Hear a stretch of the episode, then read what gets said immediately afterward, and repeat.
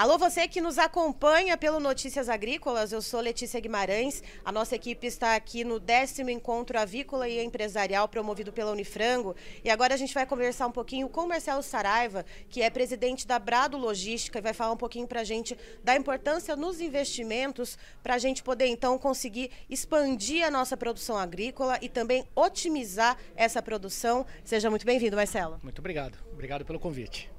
Marcelo, uh, na sua palestra você aborda um pouquinho sobre a questão intermodal, uh, como que a gente consegue ampliar, portanto, a nossa malha logística, quais são os gargalos que a gente tem hoje nesse sentido? Bom, a ferrovia, que é o meu negócio, eu sou um operador ferroviário, eu transporto container através da ferrovia. A operadora é Rumo Logística. Bom, é, é uma opção. Eu dei como exemplo o problema que o Paraná teve este ano com as estradas e a ferrovia conseguiu suprir a necessidade do Paraná, que nós conseguimos descer de ferrovia, fazer a exportação. Aqui no Paraná você tem uma vantagem muito grande. Você sai direto da produção e vai direto para o porto. Então você encosta o vagão direto para o porto e com isso você pode trazer a, a carga de volta. É, um resumo do que, que seria necessário. Primeiro, as, as pessoas têm que conhecer mais a ferrovia. A ferrovia funciona assim. Eu mostrei aqui no meu, na minha palestra que nós, o ano passado, fizemos quase 3 milhões e 200 mil toneladas através da ferrovia é, em containers, ou seja, a ferrovia é uma realidade. Então as pessoas têm que entender que é uma realidade e começar a ouvir e a estudar o modal ferroviário, porque ele liga os principais polos, ele liga os principais pontos. Nós temos também uma operação de mercado interno muito robusta no interior de São Paulo até Mato Grosso. Ou seja, é, meu conselho aqui, avaliem o que tem de novo no mercado e tirem os preconceitos que tinha lá atrás, que a ferrovia não funcionava, a ferrovia funciona assim e ela vem fazendo um trabalho bem robusto nos últimos anos. E Marcelo, pensando uh, nos projetos, nos investimentos, a gente fala muito de ferrogrão, a gente fala né, em, em, em outras vias que podem cortar o Brasil de norte a sul, de leste a oeste. Uh, o que, que, se tem de avanço nos últimos anos? O, o que, que ainda precisa se avançar quando a gente fala em transporte ferroviário? Bom, o principal avanço que eu acho assim é, físico, né, e real, foi a entrada da Rumo na Malha Norte. A Malha Norte nós estamos falando daquele pedacinho em cima de Araraquara que é, é, no, é Estrela do Oeste, que vai até Porto Nacional. Então, a Brado este ano, a partir de agosto, ela já começa a fazer é, a movimentação de container de Campinas até Anápolis, de Santos até Anápolis. Ou seja, já existe uma nova possibilidade de ferrovia, que é essa ferrovia central. A do Mato Grosso está consolidada, que liga Rondonópolis até Santos. A Rumo está fazendo a extensão até Lucas do Rio Verde. Essa é, é, vai ser no futuro uma saída importante lá para os produtores de Lucas.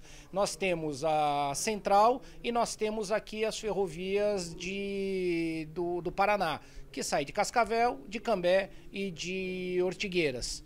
Essas ferrovias funcionam muito bem. Vamos falar, é, nós temos a Brado como operadora logística, ela já construiu um terminal em Davinópolis, que é Imperatriz do Maranhão. E nós devemos com, começar a operação também daqui a um ano e meio. Nós vamos consolidar primeiro a operação de Anápolis para subir. Ou seja, nós temos só no nosso pipeline já duas ou três operações que vão que irão começar, que já estão prontas, que irão começar. É só um passo de cada vez. Só para você ter ideia, esse nosso terminal de Davinópolis, que está ali em cima, a 600 quilômetros de Belém, nós sim vamos captar cargas de Manaus e descer de ferrovia para fazer a distribuição. É, ou no primeiro momento, através de Belém, de caminhão Belém Imperatriz, de, ele desce de caminhão, ou no segundo momento, quando derrocarem ali o Pedral do Lourenço, que é perto de Tucuruí, perto de Marabá, que fica ali no, no Rio Tocantins, quando derrocarem aquela pedra, você vai poder ligar Manaus a, a quase 70 quilômetros antes do nosso terminal de Davinópolis, de Barcaça. Ou seja, a, já existe pipeline de logística, ele está sendo trabalhado. Então, daqui para os próximos cinco anos, vai mudar muita coisa. Estou falando no, no meu setor, vai, é, setor de é, movimentação de carga através de ferrovia, em container, é, carga geral ou commodities que necessitem de qualidade, etc. e tal. Mas já existe sim alguns projetos bem relevantes e nós, Brado, estamos envolvidos em vários deles. E é nesse ponto que eu queria chegar, a gente falando de commodities, né? A gente está num evento aqui para falar sobre avicultura, uh, mas não dá para falar sobre os vasos comunicantes da avicultura e também sinocultura e outras produções de proteína animal, que são os grãos. No ano passado, a gente teve uma explosão dos preços, principalmente de milho e de soja, né? Logo por consequência do farelo de soja. Uh, e para alguns, alguns estados aqui do sul do país, era mais barato trazer de países vizinhos do que trazer, então, de regiões como o centro-oeste do Brasil. Uh, pensando nesse gargalo do agronegócio, como que você enxerga essa situação? Como que você vê essas mudanças acontecendo também, Marcelo? Olha que interessante. Nós temos uma grande operação que nós chamamos de proteína vegetal, que é milho, que nós tiramos de Mato Grosso e entregamos em Campinas. Nós entregamos ali para dois segmentos para a criação de, de aves e para a produção de cervejas, de outros produtos. E nós colocamos, entendemos que Campinas está mais perto aqui do sul que necessita do milho do que o próprio Mato Grosso. Então nós já temos essa operação. Nós já fazemos perto de 700 mil toneladas, tirando de Mato Grosso e jogando em Campinas. Então nós entendemos a importância do nosso negócio, nós nos antecipamos a esse fato da carga estar às vezes em um local mais longe da produção e nós começamos a desenvolver muito esse esse tramo, esse tramo de Rondonópolis até Campinas, pensando no produtor de proteína animal. A gente já faz isso e São Paulo já consome esse milho que nós trazemos de Mato Grosso através de ferrovia. Então já existe essa, essa linha.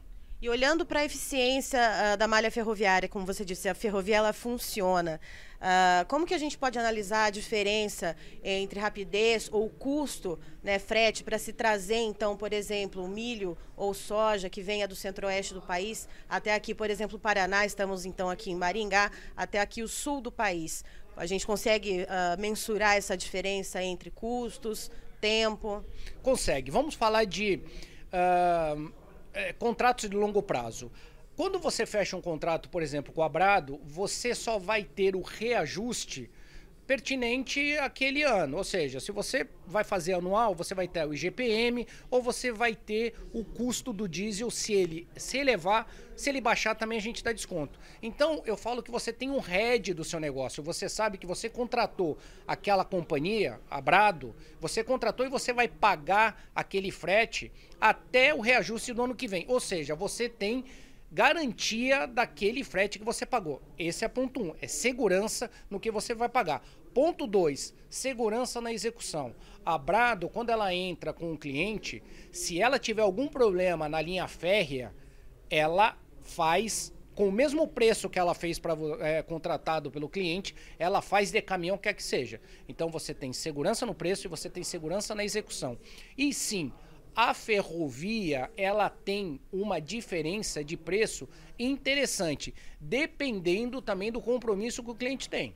Se o cliente tem contratos anuais, 5 é, anos, 10 anos, ele vai ter uma vantagem muito, muito grande em relação ao caminhão. Por quê? Ele se comprometeu com aquilo. Então, ele vai ter segurança, ele vai ter. Uh, nós garantimos que a carga dele vai chegar e a única questão que ele tem que ter com a ferrovia, ou seja, a cooperação ferroviária, é um contrato de longo prazo. Se ele se comprometer, ele vai ser, vai sim ter vantagens econômicas razoáveis em relação ao caminhão. Então, vai ter sim uh, uma vantagem bem interessante no final das contas para dentro do caixa dele quando se fala de logística. E quando a gente fala também na questão de sustentabilidade, Marcelo, né, emissão de gases que geram efeito estufa, né, se pensa muito na questão dos transportes uh, pelas malhas rodoviárias, né, pela emissão então dos gases pelos veículos que ali passam. Uh, a gente consegue olhar isso como uma vantagem também da ferrovia em relação ao transporte pela malha rodoviária? Sim, a ferrovia ela tem duas vantagens bem interessantes. A primeira, ela emite, é comprovado que as máquinas que a gente que nós temos hoje em dia, né? A Brado tem hoje em dia são máquinas modernas, ela emite sete vezes menos CO que o, o caminhão. Só para você ter ideia, vamos falar do mercado interno. Nós, com uma locomotiva, nós trazemos 140 containers, uma locomotiva puxando 140 caminhões, e para exportação nós levamos perto de 105 a 107 containers na nossa composição, que são composições diferentes, né? Então, uma locomotiva puxando 107 caminhões e uma locomotiva puxando 140 caminhões, ou seja, e ainda ela, ela emite sete vezes menos que o caminhão. Isso é verdadeiro. Outro ponto também, que é um ponto que seja que é um pouco polêmico, mas é verdadeiro, a mitigação de acidentes quando você usa ferrovia. Você evita muito acidente na, na, na, na rodovia. E o que eu sempre falo, uh, eu enxergo no futuro os caminhões fazendo 200, 300 ou no máximo 400 quilômetros até os hubs ferroviários e a maior parte da, do caminho quem faz é a ferrovia. Exemplo, no Mato Grosso, o caminhoneiro anda 300, 400 quilômetros, joga no nosso terminal em Rondonópolis e nós fazemos 1.600 quilômetros de ferrovia até o Porto de Santos. Aqui no Paraná ele anda 100, 200 quilômetros, nós fazemos 600 quilômetros de ferrovia. Então você tem emissão menor e mitigação de acidente nas estradas. E outra, quando você fala de ESG, a gente olha muito para o caminhoneiro.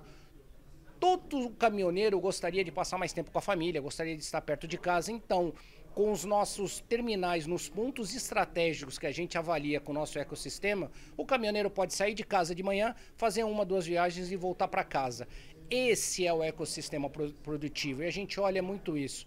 Então, isso é ESG. Né? Isso é olhar o seu ecossistema, olhar o que o caminhoneiro faz, olhar a emissão e olhar a necessidade do cliente. Porque assim, é, a gente tem que fazer alguma coisa diferente. E é isso que a Brado, através da ferrovia, ela vem se propondo: diminuir acidentes nas estradas, usando a ferrovia, diminuir a emissão de, de CO na atmosfera e deixar o caminhoneiro muito mais perto da casa dele, com pontos estratégicos de captação de carga.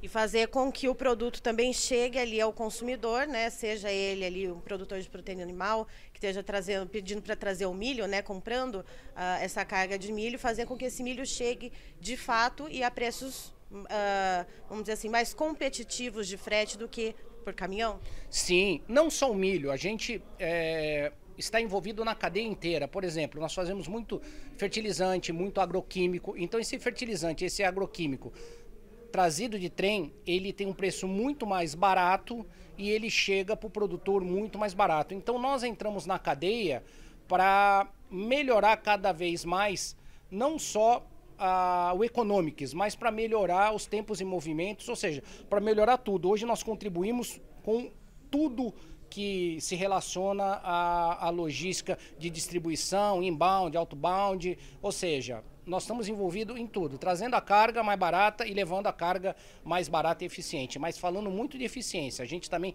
preza muito pela eficiência. Tá, então, estivemos com o Marcelo Saraiva, que é presidente da Brado Logística, nos falando um pouquinho da importância uh, do investimento na malha ferroviária e na eficiência que esse sistema de transporte pode trazer ao agronegócio brasileiro. Muito obrigada, Marcelo. Eu que agradeço e obrigado pela oportunidade de falar um pouco da ferrovia e tenho na cabeça, a ferrovia funciona para exportação, para minério, para grãos e também para bens de consumo. A gente vem fazendo um trabalho é, diferenciado e a ferrovia funciona. Coloquem isso na cabeça, a ferrovia funciona.